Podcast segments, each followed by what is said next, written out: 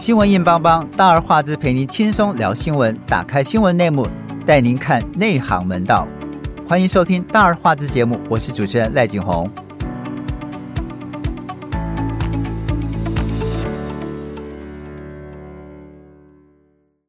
香港是东方之珠，曾经是英国女皇皇冠上最明亮的珍珠，是世界金融中心和曾经是亚洲四小龙之首。不久前，香港方面调降了今年的经济成长预测，凸显出疫情过后经济复苏依旧乏力。香港政府统计处十一月中旬表示说，二零二三年 GDP 预计将成长百分之三点二，而之前他们预计的经济成长是百分之四到百分之五。已经缩小了预估的区间，我们不晓得第四季是不是会满足这个缩小的区间。但是不久前，我们的好朋友小佩刚刚去了一趟香港，我们今天就来聊一聊疫后的香港，请到的是资深媒体人小佩跟小霞，请和我们听众朋友们问声好。哎，大家好，我是小佩。大家好，我是小霞。哎，小佩，这一次去香港多长时间？刚好是香港十一过后的假期嘛，哈，嗯，是香港的周末假期。你觉得香港市场的景气如何？哎，我这次去香港四天，其实我觉得街上人潮很多，可是景气好像还是没有完全的恢复。嗯、对，因为其实香港他们现在那个观光。回流的那个率已经到了大概九成了，对。嗯、然后尤其像那个陆客，陆客团来的很多，然后还有东南亚团，你就是经过的时候就会听到很多很很标准的普通话，不然就是一种很特殊的香味，你就知道你 对，就是几乎你走在街上就是。在声音跟香味之间，就是在游动这样子，对。所以你就会发现，其实它东南亚跟呃大陆来的游客都已经回流了，对。但是你你会觉得，就是似乎还没有没有恢复以前的那种购物啊，或是吃饭啊，或是旅游的繁荣。没有，因为呃，像我们在。比如说我在九龙走那个弥敦道，就是一路这样子走下去，那、嗯、人潮真的是非常多，就是摩摩摩肩擦踵的。对，但要呃，你小路边的小摊子还有店面是有人，可是像我去嗯、呃、那个半岛酒店，它里面的名店街里面，其实人潮就不多。但是像我去香奈儿里面的话，嗯、呃，有有少许就是大陆人，他们就是有在那边看包。嗯、对，就是其实我觉得。嗯、就是一般的、一般的那种，其实呃小店啊，或者是餐厅，或者是商店的那种 shopping 是有的。可是如果你说真的要比较呃奢侈品的、比较高档一点的东西的话，可能那个买气还是没回来。你知道，就是其实，在十一假期的时候，香港旅游处还有这个呃北京的这个中国呃文旅部，他们都公布说，其实到香港的大陆人，就是大陆人去大陆民众去香港旅游，每每每天大概都超过上百万人。嗯哼、uh，huh. 对，但是他们的替代率不高。其实，在台湾也是这种情况，因为之前。嗯，问过生恒昌那边，他们是说，对，就是逛的人很多，可是其实买气出手买的人都很少。对，嗯，对。就其实我们每次去香港哈，都会去几个固定的一些比较呃热闹的地方，比如说像中环啊、旺角啊、尖沙咀啊。嗯，小佩是看到了这个人潮是否一样拥挤？没错。人真很多，因为其实像香港政府统计出他们最新数据，今年一到九月观光客呃访港的观光客已经达到两千零二十二万人了。哦，那真的不少。对对，嗯、但是像我朋友他们就讲说，他们在香港自己实际住的情况的话，就真真的觉得整个景气。还是还是没有没有没有像疫情前那么好这样子。我我补充一下，呃，因为我五月的时候因为工作的时候去香港出差一趟，然后那时候我们刚好就落脚在中环那边，我印象非常深刻哦。就是中环其实到了中午吃饭时间，那个街上还是是蛮多那个商务客的哦。但是问题是你发现那些商务客的那个消费力全部都缩水了。怎么样缩水？就是因为其实现在香港物价非常可怕哦。因为呃，我我印象非常深刻，我那时候。跟那个呃朋友在那边吃，跟同事在吃饭呢。我们也不过就是点了那个牛丸面呢。嗯嗯。然后两个人各点一碗牛丸面，那不是很简单吗？就是、对对对对对对对，就牛丸面而已。阳春面上面再加两个牛丸。对对对对，然后因为男生嘛，因为同事是男生，吃比较多。然后在他叫的那个面稍微比较分量比较大碗，然后后来我们再叫了一点小菜，叫个青菜什么。呃，结果吃一吃，小艾哥，你猜这样吃一顿港币多少钱？两百五。没有那么贵啦，但一百港币，但一百港币已经很夸张了。其实乘以三点九嘛，呃，乘以四点一，乘以四。我们那时候去的时候是对，我们四点一了。我们那时候去的时候已经四块多了，然后所以等于吃一顿下来就差不多花了五百块。四五百块台币，然后那时候我们两个就愣了一下，然后想说，因为其实你吃的东西不是那个，就跟我们在台湾路边的面店简单吃一吃。台湾路边面店如果要是这样吃的话，大概两百块吧，三百块已经吃很饱。但我们那个摄影还没吃饱哦。你这你这还太小咖！我去中环的时候，他们有个回春堂，什么百年的老店，老龟龟苓膏啊，还有大班，对对，那家我我们也有去，一碗五十块钱。像成两百块，就是像我们吃饭的饭碗一样，然后没有很小碗啦，对，对，很小碗啊。你想说哇塞，然后还有那个捞面是必比登的。一碗也是八十几块。后来因为我看我们家摄影很可怜，晚上我就跟他说，我们去吃好一点好。然后因为出差之前，我们那时候想说应该不用带太多现金在身上，反正不够就刷卡。后来发现我的妈，其实我们只是去一家小店吃饭，就是那种一般的港点，我们还不是进那个米其林或是必比登的那种有推荐的餐厅，就是大的那种，对对对对对，洋茶店，对，就只是 稍微大一点的洋茶店。就我们吃一顿下来花了一千块港，呃，快一千块港币。好夸张啊！很夸张，真的。所以是四五千块台币吃一顿晚饭。对，四五千块超贵的。所以其实，嗯，小霞，其实，在香港疫情中，其实我们看到它，它经济受到重创哈。是。疫后的经济表现如何？其实我我们看到，其实它的股市跟汇市哈，它的表现是否高于四小龙的平均水平呢？我我为什么会这么问呢？因为其实我们会看到。呃，两岸的呃股市对，在疫情期间表现不差哎、欸。就其实因为股市是经济的先行指标嘛，那我觉得它表现不差的原因，其实因为譬如说像台湾那个时候反而受惠于那个疫情的时候在在家的需求哦。对，所谓在家需求就是说你可能以前家里面只要一台电脑然后因为现在在家三个人上班，你可能就需要三台电脑。对，所以 PC 的 PC 的产量增加，对，然后 PC 跟 NB，然后平板，对，然后还有平板，然后呃，如果你家里有小孩的话，你可能如果你有两个小孩，你就要准备两个 PC，然后两个 NB 或者。两个平板，对。然后，此外，因为疫情的时候，嗯，就是大家没有办法出门嘛，所以很多人买了那个什么任天堂的那个健健身环，有没有在家里面玩？这是真的，因为我记得那时候我去买任天堂健身环，因为我刚好也是在疫情中间的时候去买。那个时候，呃，还用抢的，要用抢的，因为那个店家跟我说，哎，不好意思，你那个我现在要预定哦。然后我记得我印印象非常深刻，我那时候九月预定。到十月才拿到货，然后他跟我说：“小姐，你这样已经算快，因为我已经帮你用急单下。”我说：“真的吗？”他说：“你知道，因为外面有很多那个。”排队是要排到两个月，我就傻眼。他说：“因为你不是买那个指定，他们有那个限定款颜色的。嗯”他说：“那个限定款的颜色要等最少三个月以上。”我听到以后我就傻眼，我想说：“哦，好好好。”所以你就知道那个时候疫情中间的时候，其实台湾的经济这个，尤其是因为这些这些厂商大部分都是台湾都是代工厂嘛，所以台湾没有受到很大的影响。那中国相对也没有受到影响的原因，是因为中国是制造出货地嘛。那他们那个时候。中国大陆政府就是对他们疫情管控的方法，就是大家全部都关在工厂里面嘛，嗯嗯、然后反正你也不能出门，你就全部的人都关在工厂里面，然后每天筛。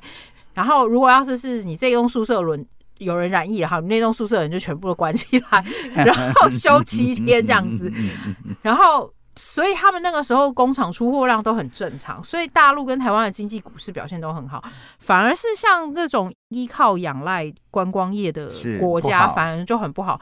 像其实不是只有香港，像日本，像呃泰国。泰国对，像日本跟泰国，就是因为他们都是仰赖观光产业，对，所以就变成他们的经济状况非常差。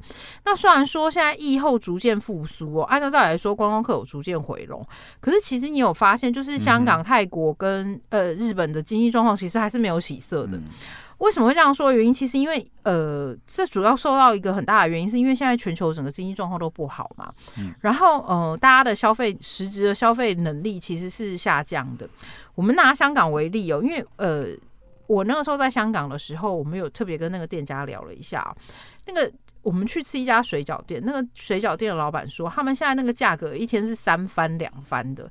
他说今天可能那个猪肉进来啊，因为进肉的价钱不一样。他说他今天那个猪肉价进来，可能原本一斤可能是呃是假设是一斤一百块港币好了，隔天再进价的时候。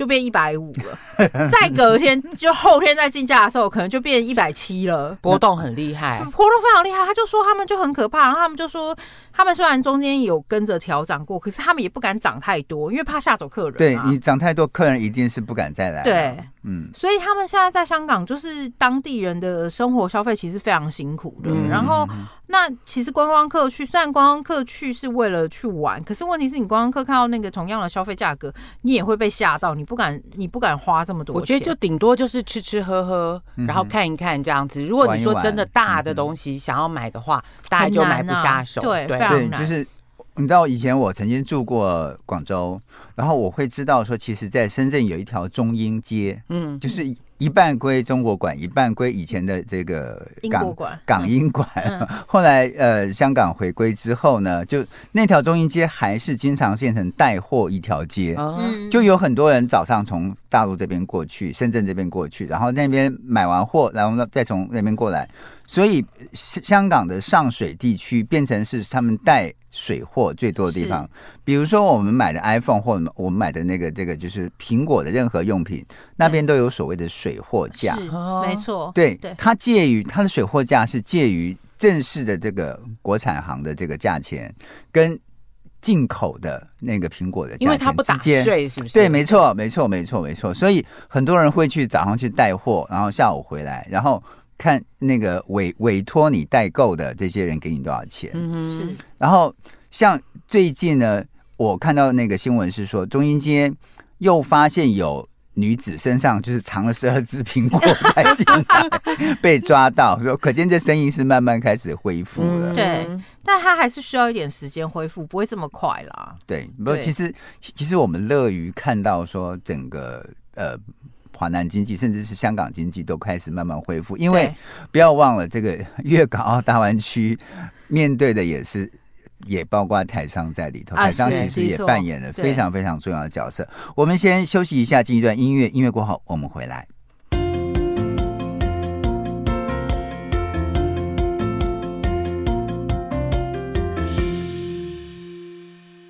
其实，二零二三年香港疫后在第一季、第二季成绩非常亮眼。当时还有台湾的电视台 TVBS 去做了一集专辑，强调香港服务业快速的复苏，全世界的旅客又回笼了。但是第三季的表现稍弱啊，香港第三季的 GDP 成长低于预期啊，说明尽管旅游业复苏带来了一些提振。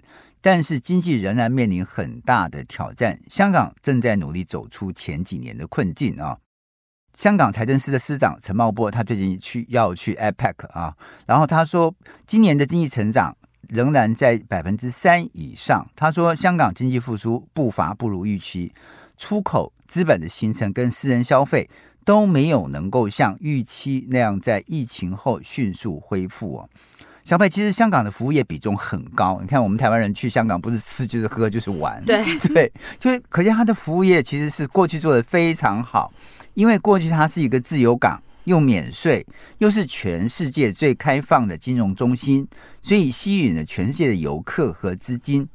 其实它的制造业比重很低，嗯，它大部分早就已经从一些郊区移到转进到深圳、惠州、东莞。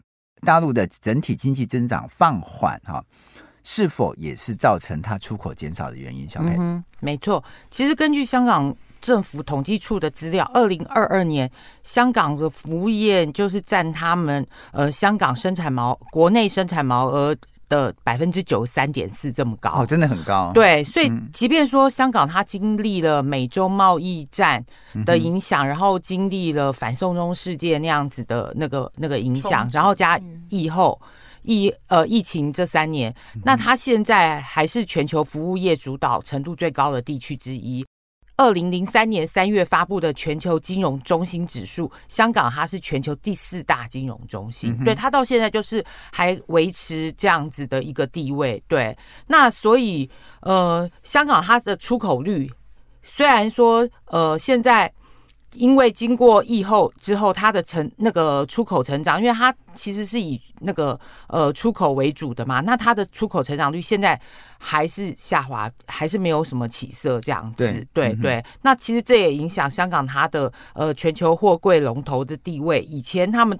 香港都是全球货柜的龙头，对，但现在其实已经降到第九名了。是，对。所以其实我们在跑这个广州的时候，我们就非常非常清楚的知道啊，就是以前台商都是把工东西做好之后，然后赶着时间，不是送到广州港，就是送到这个呃香港那边去出口。葵葵青码头。对，嗯、所以所以那个时候你你会发现，就是这两个码头都是非常热火朝天的。是，后来。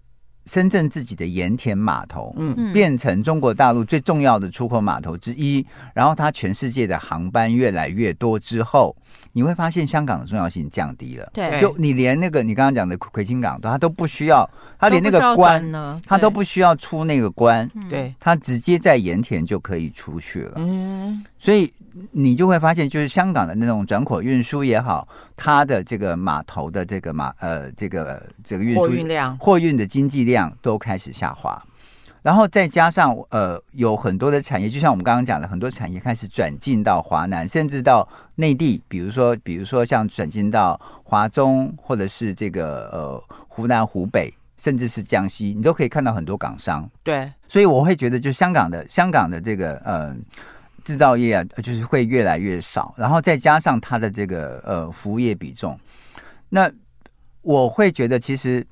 以现在大陆经济整体呃经济放缓哈，成长放缓，你看它十月份公布的最新数据，嗯，其实它的出口又是减少的，反而是进口增加一点点。那出口放缓，自然也会影响到香港整体的出口量。对，那小霞，其实今年香港迪士尼哈十一月会推出《冰雪奇缘》主题乐园，它的建筑跟装饰。还原电影《冰雪奇缘》中的各种场景，是宾客可以在艾伦戴尔王国当中游历电影中的场景，听着电影中熟悉的音乐旋律，体验奇妙之旅。好，你会不会带你们家的小花生小朋友 去体验？哎、欸，我老实说，应该不太会哦，因为 因为第一件事情是，呃，其实因为现在刚开幕，应该人会很多了。那我觉得他现在会刚开幕的原因，是因为。呃，疫后其实受到很大影响的部分，就是我们刚刚特别提到的观光旅游业哦。那尤其观光旅游业，迪士尼是很大的大宗哦。那为什么我会特别这样讲？原因是因为迪士尼其实不是只有在香港有新的园区成立哦，它在全球各地都有新的园区 open。像那个日本的迪士尼，它现在要新开，它呃也不是最近啦，但之前已经有开了那个美女与野兽的新园区，然后也是吸引了一批人去。然后，呃，他除了在那个亚洲地区之外，他在美国跟那个欧洲的园区也有新设的。那他们为什么这么积极的设角？就是积极的设这些呃新园新园区，就是希望让迪士尼的股价回来。因为最近迪士尼的股价才 对，最近迪士尼股价就是下跌哦。那为什么会跌很惨？原因除了它营收就是获利不如预期之外，就它当初之前那个时候趁疫情推出来那个 Disney Plus，就是他们的那个 OTT 的系统哦。呃，他们的那个收支其实一直不如预期，就他的影音汇流系统，对对对对，他影音汇流系统一直他的那个会员数虽然一直有成长哦，但是他们的收入一直下降，对他 income 一直没有带动起来，所以使得他们整个迪士尼面临非常大的问题哦。那我觉得他另外一个问题是因为他们现在迪士尼现在票价全面调涨哦，呃，现在迪士尼票价很可怕，欸，这真的很可怕。像如果要是我们要去香港的话，他一个成人票最基最基本哦，就是你不。加任何的附加的条件，就要三千块起跳了。三千块台币起跳哦，那真的不便宜。哎，真的不便宜，所以你难怪我们家人不敢跟我们讲票价多少。哎，一个人就是最便宜的是三千块起跳，所以你换言之，如果你一个家庭一个 family 去，如果是两大两小的话，你这样出去就是两个大人就喷掉六千块，嗯，然后小朋友稍微便宜一点，但没有便宜到哪里去，所以换言之，你去一趟迪士尼，大家要花的一万块，嗯，对，所以你还没有不算其他什么玩其他什么游戏的门票，就是基本的，它只是进门而已，对，只是进门，然后去，去看那个巡游而已，对对对对对，然后因为迪士尼他们他们就是为了要力挽狂澜，就是让他们 income 可以整个起来，所以他们建了很多新的。对，然后除了建很多新园区之外，因为他也趁机趁这个时候重拾全球哦，他几乎全球所有的游乐区的票价全面都调涨，嗯，就是不是只有台湾哦，像呃日本上海，然后呃美国跟欧洲的那个园区票价也全部都调涨。嗯，那他们现在以前以前在呃几个各大国的园区，他们有一个通关叫 Fast Pass，因为早年有去过人，大家都知道，就是他其实快速通关票，对，你就是快速通关票。那他们以前那个快速通关票。票呢，就是你只要买一张，它可以就是里面的园区当然有设有限定类呃有限定项数量啦，你可能买一张可以玩五个或是玩七个，就不用另外再买票了。哎、嗯欸，没有，还是要另外再买票。它那个是 extra，就是要另外再加上，就是你原本的门票再加那个钱。OK，但它加上去那个钱不会太贵。OK。对，但是因为他们现在今年就是整个园区的状况，为了要回复嘛，他们现在很可怕。他们现在是像以日本为例，他们像他们现在是一个游乐设施加一次的通关，快速通关的钱，他没有一个 total package 了。哦，嗯、对，这样可以赚好多次。对，他这样可以赚好多次。你为了想要先玩到他那个游乐设施，你就要少排队。对，你少排队，你就为了要先加那个。那香港的像香港的就还好，香港它还有保有那个。那个 Fast Pass 就是一次可以玩五个或七个。那、嗯、如果你要是一次玩五个或七个的话，你的那一张门票差不多快要四千块台币了。哇，那真的这个玩下来，父母亲的荷包受不了，小小朋友可能玩的很开心。对，然后然后嗯。他现在最糟糕的事情是说，因为迪士尼现在因为全球的呃物价现在上涨的很夸张嘛，嗯，那他另外一个事情就是他们有另外碰到一个问题，就是招不到工，嗯，呃，像有人去那个香港跟那个上海，还有去日本迪士尼，嗯，他们就有说他们疫后去比较过以后，发现一件事情，就跟疫情前比较。就有网红说，因为呃疫情前去的时候，你就可以在迪士尼享受到阳光火，就是阳光，然后正呃正面的能量，然后就是去那边就是一个 fantastic，就是一个梦幻的城堡，没错。他们说，可是这次去疫后去的时候，就发现因为他们人力人重不足，所以你就会发现以前那些热情啊、友好啊、friendly 那些全部都没有了，就是因为他们的那个服务人员还没有回来，然后他们服务人员的那个工作 loading 就非常重，然后所以。你就会发现他们那个工作人员，就是他虽然还是有笑，然后但是那网红形容的很好，就是一个皮笑肉不笑的状况，然后就是连小朋友都很明显感受到说，就是这边已经对气氛已经完全不对，所以换言之，你花这么多钱进去之后，你会发现，嗯，好像那个整体的旅游品质并没有回来。OK，哎，小佩，其实台湾人去香港最吸引人的是吃跟玩哈，你看香港的洋茶哈，香港的各种米 米其林必比登啊。当时朋友去香港，呃，很多都是买买买哈，就像我们刚刚讲的各种弥敦道啊，各种名牌店。是你最喜欢香港的哪些食物，或是米其林餐厅？还是去半山坐缆车，维多利亚港湾看烟火，或者是去黄黄大仙庙或天坛大佛？其实我这一次去啊，我第一家人去。对，然后你是第一次去香港吗？没有没有，我以前去过很多次，在二十年以后才去。然后我这次去，第一次去中环那边坐他那个那个呃半山的那个电梯，电梯电梯啊，重庆森林里面那个王 王菲她在那边偷偷对对对走那个电梯，然后偷偷去看那个梁朝伟家的那个。我觉得他那个地方中就是那一边，他就是有英国时候的建筑物，然后还有。那个香港，它传统的那个什么石板路啊什么的，嗯、我就觉得那一带就是那种有那种中西文化的那种交流、嗯、对，交汇的地方。对对对，我觉得那一带还不错，然后吃的东西也蛮好的。嗯，对啊，我最喜欢吃鱼蛋粉。我补充一下，我一九年那个时候因为工作也是去了香港采访，然后跟这一趟二三年去，就是很明显的疫情前跟疫情后。我记得那时候疫情前的时候，我还吃得起那个米其林的那个。两星的餐厅，因为虽然很贵，虽然有点贵，但是问题是那个时候还负担得起。然后我们这次去了，连那个不用想米其林，我们连一般 餐厅都 都觉得贵。对，因为我印象很深刻，就是我们那时候去便利店买那个。嗯就是因为物价真的太夸张了，后来我们摄影就被吓到，我们摄影就说：“那姐，我们去吃便利店好。”我说：“好好好好，我们去吃便利店。”结果他在便利店买一买下来，也花了两百块港币，也花了一千块，很可怕哎。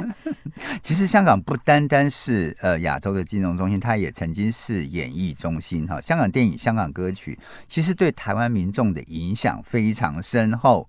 呃，大概是从六六零年代出生到现在零零后的年轻人都。对香港电影、香港歌曲有很深的印象。每年的香港书展、台湾馆也是香港人最爱逛的地方。台湾文艺人士像龙应台在香港的演场演讲呢，几乎场场爆满哈。休息一下，我们听一段音乐过后，我们来聊一聊台湾跟香港之间最近几年到底发生了什么事。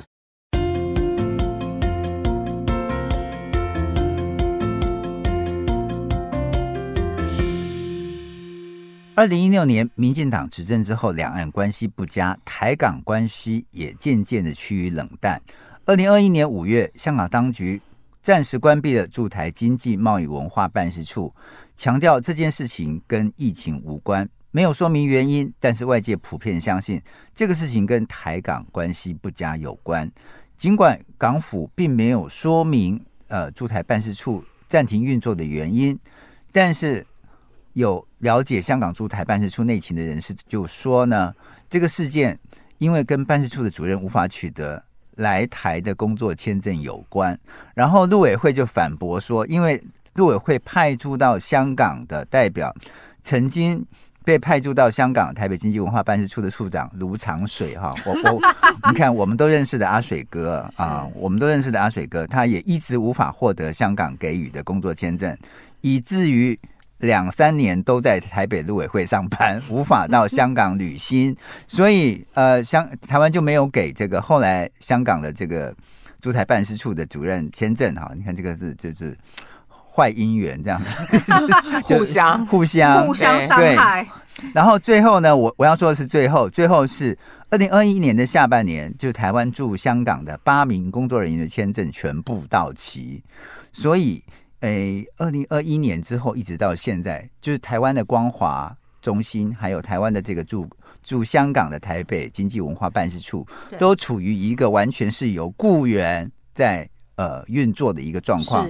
这也创下中华民国台湾 就派驻在。呃，外地哈派驻在境外代表处当中的一个奇葩奇迹，就是完全没有任何一个台湾的这个人士在那边运作，但是他还是可以照常运作哦。是。OK，小佩，这一段你来我往，关键点是民进党上台后不承认九二共识，还是二零一九年下半年的反送中？主要当然还是卡在九二共识上面。其实你们不要忘记，马政府时代陆委会呃驻香港、澳门办事处的时候运作运作都很顺畅。对。然后二零一三年的时候，那时候的陆委会主委王玉琦还曾密访澳门呢。嗯，对不对？你记不记得那个时候的澳门？我们的澳门。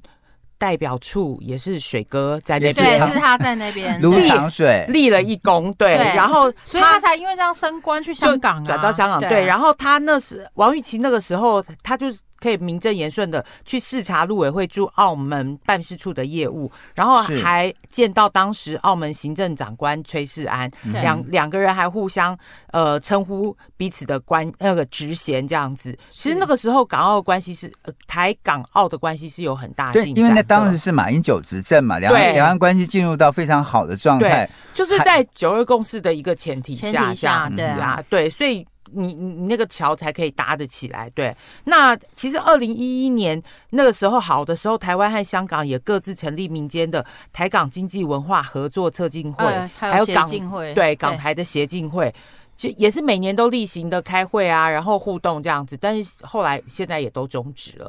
所以小朋友，你就觉得关键点还是在于。到底民民进党政府是不是承承认这个九二共识？对，我觉得还是在这一块上。因为如果不如如果这个呃台湾执政的这个执政党他不承认九二共识的话，那自然两岸关系不好，台港关系也就好不了。对啊，是是没错。对，哎，小霞，台港交流变少之后有哪些不良的影响？其实大家应该有印象，就是那个二零一九年为什么会爆发反送中这件事情，就是因为有一个香港的情侣来台湾玩，嗯，后来发生凶杀案，对，后来发生凶杀案，然后那个杀人的那个男生叫陈同佳嘛。然后陈同佳的事情，就是因为其实那个时候整个作案证据什么相关的资料全部都在台湾嘛。然后呃，陈同佳就逃回香港之后，香港政府想要审他也没有办法审，因为没有相关的证据。然后那个时候想要做一些调查什么的，也没有办法调查。然后呃，后来到最后为什么反送中会爆发的原因，其实就是这个原因哦，就是因为。呃，港台关系那时候已经降到冰点了，然后他们要调查资料，然后呃，我记得是那个受害女生的妈妈有说，他们希望可以可以查到相关的证据，让陈同佳就是得到应该有的审判嘛。嗯、那因为这件事情的关系，所以其实台港交流之后变少之后，其实台港之间哦断掉的不是只有这个司法互助的问题哦，嗯、呃，包括方方面面的各种的经济往来啦。然后你如果要是是在香港出了什么 trouble 或是有任何问题的话，你是找不到人求助的。对，明白。因为以前因为双方都有各自有嗯驻有代表处嘛，所以可以直接由官方代表处协助调查，或是协助去去查，比如说这个呃这个贸易纠纷，或者是呃投投投资纠纷，或是相关的一些民事纠纷，是可以协协处的。你现在连协处的单位都没有，因为人都不在了。对，我举一个例子来说，像我上次写那个澳丰诈骗案的时候。嗯他那个受害人其实有很大部分的钱是进香港的，但香港政府却没有办法提供任何的协助哦。因为他那个主谋也是香港人哦。那香港政府为什么都没办法提供协助的原因是，香港政府呃，他们其实有找了香港律师，香港律师讲很白，他们就说那些受害人说，香港律师说，因为现在台港关系这么差，你们的资料全部都在台湾，我们没有办法帮你们做任何的起诉，我们也没有办法帮你做任何的证明哦。所以换言之，那个赔了几千亿的钱就拿不回来了。嗯，对。其实，呃，小霞，其实，在以前哦，就是，呃，台湾有很多香港侨生，但是近几年，我觉得好像香港来台湾念书的人是否变少哈？就是在台湾留在台湾工作的也变少。嗯，我觉得其实这个事情明显上，呃，数字统计上其实是看不出来的啦。嗯、但是大家明显的感觉得到哦，就是你以前呃。香港学生来台湾念书是是有的，哦，可是这几年，尤其是在民党政府，特别每次那我记得印象大家应该很深刻，那时候两千二零二零年选举的时候，他们不是还民党政府推了一个口号叫做什么“撑香港”。对不对？嗯，就是支持民进党撑香港嘛。然后我觉得现在香港他们这几年也发现自己不想要成为被利用对象之后，他们港生来台湾变少是很正常的。而且，呃，对，而且其实像他们稍微比较有一点资产的香港人，现在这几年他们都选择去那个英国跟澳洲，尤其今年英国跟澳洲又特别开放了一个新的那个条例哦，就是他们开放。自继九七年之后，他们又再度开放，让那个英英国人，就是呃英国政府跟澳洲政府又特别开放香港人，让他们去那边归华归籍。对，所以其实有非常多的香港人后来宁可选择去英国跟澳洲归籍，也不愿意来台湾。其实，因为当初蔡政府讲称香港讲得很漂亮，嗯、然后真的有很多就是年轻人因为这样相信，对，然后也有一些中产阶级的家庭，他们就是因为。那个香港的居住啊，各方面的那个压力也很大，对，所以他们想说来移民来来台湾，没错。可是本来其实可以来这边呃申请居居留的，只有申请居留，大概以前大概不到一个月，你那个申请就可以下来了。就现在他是申请完以后，还要再给你一年的观察期，还要给你那个长长久居留证这样子。所以你知道，就是就是我会觉得很奇怪，我我我们也是专门跑陆委会海海基会这一条线的这个同事就讲，他说在这个一。反送中事件之后，移民到台湾的港人变多，哈，台湾也成为香港人移居的主要目的地。另外一方面，申请来台移民的香港朋友却反映说，其实陆委会跟移民署设置的许多障碍，就像你刚刚讲的技术关卡，对对，他们让港人真的很难在台湾居住跟工作，因为他们都是想一来就就马上工作啊。你观察一年，你知道人家要。在这边他生活怎么办？对啊，对，所以甚至说有很多人来了香港，来了台湾之后，他们可能甚至是已经去看房子、买房子，然后他又卖掉，然后再住到欧美去二度移民。对对，是因为他觉得他觉得在台湾活不下去。因为有就是大概有一个粗很粗略的统计，可能呃有有七成的人本来要申请来，后来都放弃了。对，有应该是说要来的人有七成，后来都放弃了。了对，对，我觉得这件事情也是我们做过专题哈，去访问说在台湾的香港人，包括他们做各行各业，包括做餐饮的，包括做这个呃服务业的。呃，其实他们都有非常专业的素养，因为他们在香港都做过类似的、嗯、类似的工作。然后他们移民到台湾来，他们也想在台湾有一个安定的家。然后，但他们却发现说困难重重，是陆委会跟移民署制造出来的一个一个一个就是关卡哈。小佩在其实到了在推出这个粤港澳大湾区之后，就是大家会。觉得好像现在整个粤港澳大湾区的中心已经不在香港了，已经在深圳了。嗯，对。那然后呃，香港现在也跟深圳一样，也在提出叫科创中心，就是科技创新，嗯嗯，变成一个国际的科技创新中心呢。嗯。未来香港香港经济的发展，你觉得会朝哪些方向进行？其实，呃，粤港澳粤港澳大湾区，它它其实包含了东莞、深圳，然后广州、佛山、惠州等九个城市，然后还有对对对，呃，香港，还有香港、澳门，澳门整个弄起来，嗯、然后它是透过呃有一个那个呃粤港澳的大桥，跨海大桥，它把香港、珠海、澳门三个地方的交通，把它透过大桥连接。缩短在一个小时内，形成港珠澳港珠澳一个小时的生活圈。嗯、对，那其实五月的时候，我有去大那个大湾区采访过。那那个时候是那个梁振英他有来接待我们，明白明白。对对对，梁你们还去参观他的学校不是吗？对对对。然后梁振英他就有介绍说，大湾区它最大的特点就是要对外开放，还有产业多元化。那我们也有去看了蛮多，像他们呃。想要把它做成一个呃创新的园区，像他们把那个香港。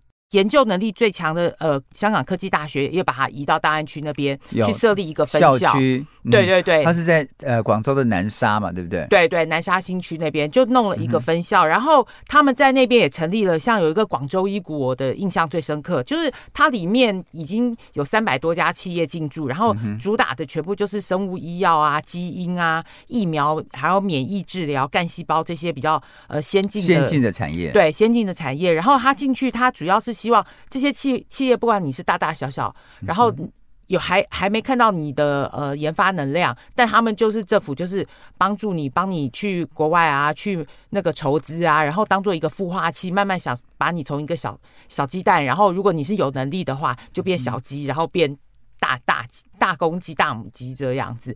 就是其实我们那时候去有一些呃学。台湾的学者还有一些业者，他们其实对他们这一套模式就觉得，就觉得其实他们很蛮心动的，觉得、嗯、对他的那个创新的那个构想，还有透过各种补助或者是优税、呃呃租税优惠的方式的话，给他们就是在你要起步的时候，给他们非常多的呃力量，这样子。其实我觉得，经过这个二二二零一九年到二零二一年，就是就是呃香港。驻台的办事处撤离之后，我觉得其实有时候有一些人会觉得台港关系变冷淡了。但是，就是当我跟香港朋友接触的时候，我会发现，其实香港人的专业，香港人的这个呃，就是呃，他在做事情的认真的精神，还有他的这个呃，在服务业，尤其是金融的这种专业度，绝对高于台湾人。是，就是你在你在碰到一些像这个保险。在做金融，然后做这个呃物流，对证券，嗯，你会发现他们的这个开放度跟他们的专专业度的确高于台湾的相同阶级的这个产业人士。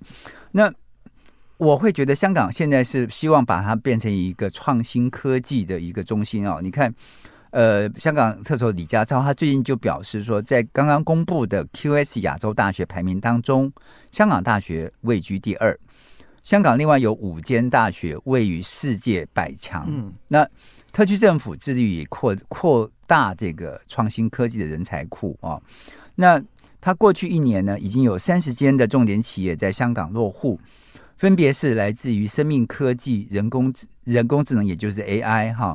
另外像金融科技等等领域，而且在香港投资超过四十亿美元，已经带来一万个工作机会啊。其实是还还是蛮可观的。是。尤其香港，它以如果以粤港澳大湾区来讲的话，等于你香港是研发基地，然后呃，大陆。那几个沿海的城市是你的腹，是你的腹地，发展，腹地，对，其实它就是你的市场，对，所以其实这一块是还蛮被看好的。对，其实这个香港看起来还是有他自己擅长的一面，运用他现在的专业人才、专业的呃，吸引世界各国的资金来做像生命科技、人工智能跟金融科技等等的领域啊。不过我们我们还是就是从老百姓的眼光出发，我们希望是两。台港关系能够越来越好，没错。对，当然两岸关系也必须要先好起来，对，台港关系才能够更进一步。今天非常谢谢小佩跟小霞到我们节目当中来跟我们聊聊台湾跟香港的关系。谢谢您的收听，下次同一时间再会，拜拜，拜拜。